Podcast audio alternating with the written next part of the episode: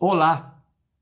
Eduardo Galeano, escritor uruguaio, que escreveu o livro As Veias Abertas da América Latina, disse: O ideal está no horizonte.